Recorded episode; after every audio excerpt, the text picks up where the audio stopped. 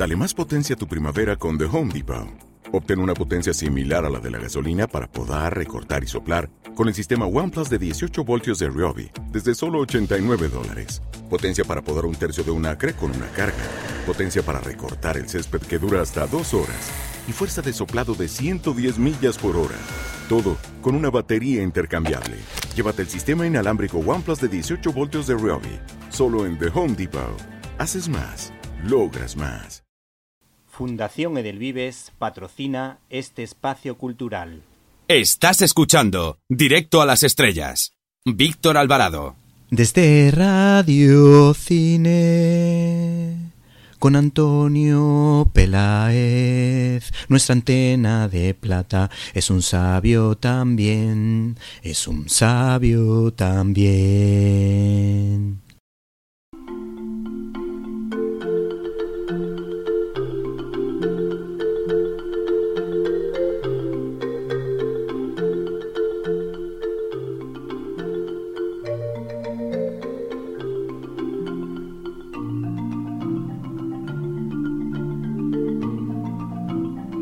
¡Qué fuerte!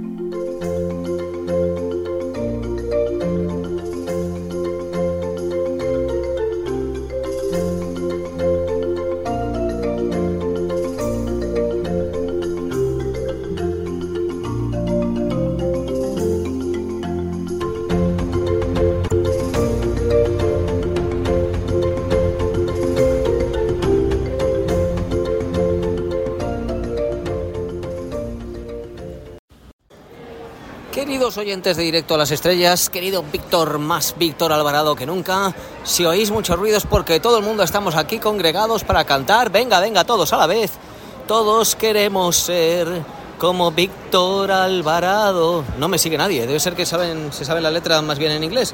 En fin, y lo que queremos hacer es ir a festivales de cine, claro que sí. Hombre, es que ya sabéis que yo llevo lo de los festivales casi dentro de la sangre, casi en los genes aunque no en los genes porque ni mi madre ni mi padre iban a festivales de cine. En fin, el caso es que em, necesitábamos ya que volviera pues a pleno rendimiento el festival de Pendance, no el de Sundance, porque Sundance yo fui el año pasado y pasé mucho frío y ahí cuando lo pongan en verano vuelvo.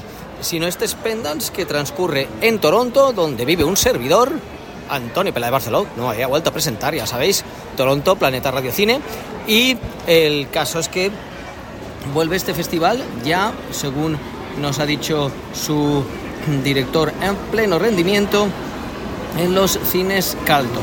Robert Misovich, director de Pendance, que, al que yo conocí durante el festival y luego vi por eh, redes sociales, es curioso, que es una persona que hoy en día por lo menos te llama la atención.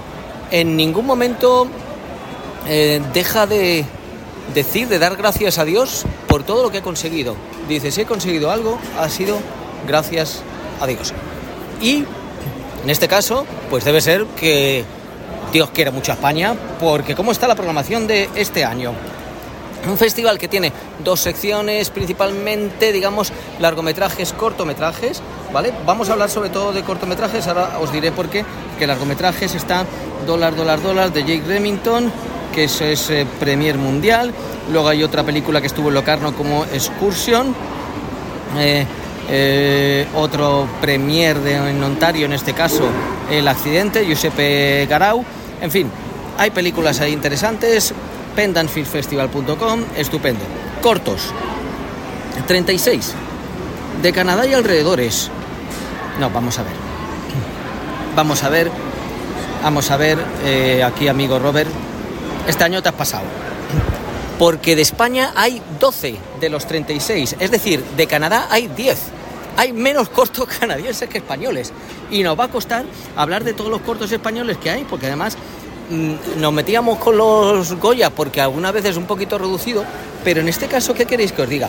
A mí por lo menos me produce satisfacción encontrar directores tan diferentes seleccionados como uno de mis, yo voy a empezar por él, aunque no sea el primero alfabéticamente, de mis directores favoritos. ¿Habéis visto la casa de mi abuela? Si no la habéis visto, ahora mismo ya fuera. Olvidáis del programa. La casa de mi abuela, Adán Aliaga. Adán Aliaga, un director que lo mismo ha hecho largometrajes, que cortometrajes, que salta el documental, mezcla documental con ficción. Adán Aliaga es un auténtico mago del, del cine español, mm, con normalmente ambiciones tremendamente modestas, pero todo lo que hace es tremendamente interesante. Y en este caso presenta en Pendants Hardcore, una película que es el retrato de Rafa, que es un cuadrapléjico que tiene tres amores. Atentos a los tres amores porque la cosa es tremenda, ¿eh? La música hardcore, hola, hola, hola. Las modelos colombianas de webcams, Rafa, Rafa. Y su madre, que cuida de él día y noche. Pero, según dice la sinopsis, eso no es suficiente. Adán Aliaga, que ha tenido muchos premios, que es un sabio de esto. Oye, hay que, hay que verlo. Si no recuerdo mal, Adán Aliaga está en Elche. Eh, iba a decir incluso la edad, pero si digo la suya, digo la mía. Entonces, eh, 24, 24-7, 24-7. ¿Quién ha dirigido esto? Pues nos vamos a un director que se le reconoció en parte en los premios del CEC, pero por otro lado no se reconoció tanto. El director del largometraje se fue su debut en largo y bueno, recibió bastantes nominaciones, candidaturas en distintos festivales. Si me sigo echando el rollo no me va a dar tiempo ni hablar ni de tres eh, cortos. Bueno, haremos un resumen rápido. Pero esta película es que sé que le gustó a Víctor. Eh, Abuelos, pues Santiago Requejo, el director de Abuelos, vuelve con un cortometraje, en este caso de 29 minutos, en el que nos cuenta cómo, después de varios años trabajando como eh, counselor en a high school, digamos como asesor en un instituto, un asesor en un instituto, Maite, una psicóloga vocacional, recibe una innovadora oferta de trabajo. Un trabajo 24 horas. 24/7 significa que está disponible las 24 horas los 7 días de la semana. Madre de Dios, qué trabajo. Eso es como yo, con Víctor. Víctor, estoy disponible para ti las 24 horas los 7 días de la semana. El problema es que muchas veces tardo en enviarte las crónicas más de 24 horas, pero bueno.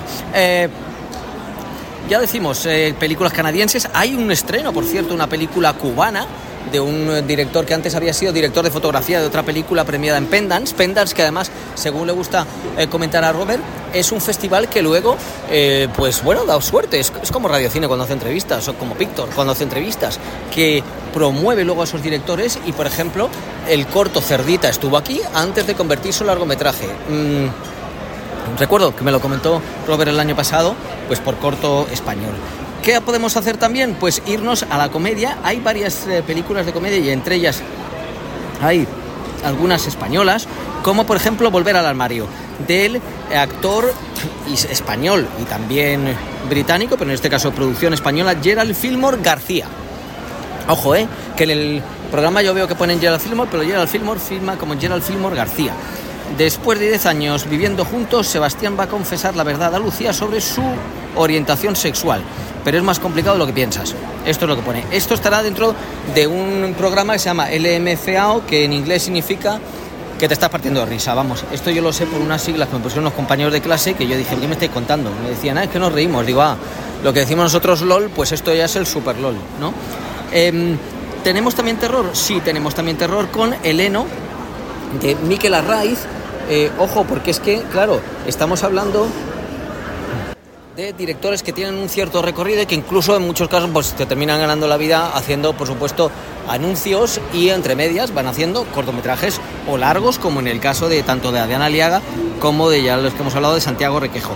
Eh, Miquel también tiene una trayectoria en la que su anterior corto eh, Kiss Me Malibu también había sido premiado y en este caso pues nos muestra como una pareja pues eh, eh, se encuentran que por la noche ella habla raro y que parece que es una broma, pero mm, se empieza a complicar todo cuando Eleno, Eleno con H, aparece en sus vidas. Esto es para el terror.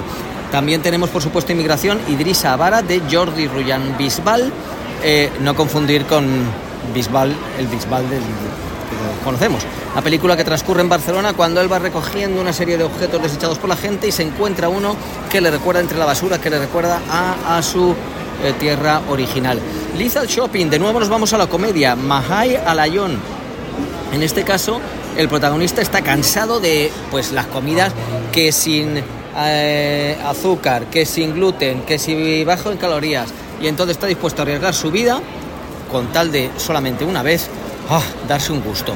Maruja de Berta García Lag. Berta García eh, Lag, que es una actriz eh, con una larga trayectoria, que en este caso debuta como directora con una película que nos muestra cómo Maruja de 87 años a veces se aburre, sale a tomar el aire con una sonrisa y con su carro de la compra. Seguimos con más películas españolas porque también hay películas de Panamá, hay películas de Polonia y hay películas de Austria, pero nosotros nos quedamos con un día más de Juan Carrascal Íñigo, que además este está en una sección que me gusta mucho, una sección, un grupo de cortometrajes que es To My Parents, a mis padres. Un día más en la vida de Teresa, una mujer de 96 años y su hijo Nano, que cuida de ella con amor y dedicación. Oye, pues estas cosas es que las necesitamos de vez en cuando. Aparte de una película, por ejemplo, con Blanca Marcela López, esta, voy de las pocas que voy a hablar, que no es española, el archivo visual de Pacho, después de la muerte de su único hermano, Blanca utiliza rollos de Phil sin revelar para descubrir quién era. ¡Wow! Esto ya la cosa nos pone los pelos de punta, ¿eh? Danny Faisas Roca, París 70, película en que Jan cuida de su madre que sufre Alzheimer. Como veis, hay varios, pues bueno, pues del envejecimiento de la población, lógicamente. Eh, Danny Faisas también un director con trayectoria que hace normalmente anuncios, en fin.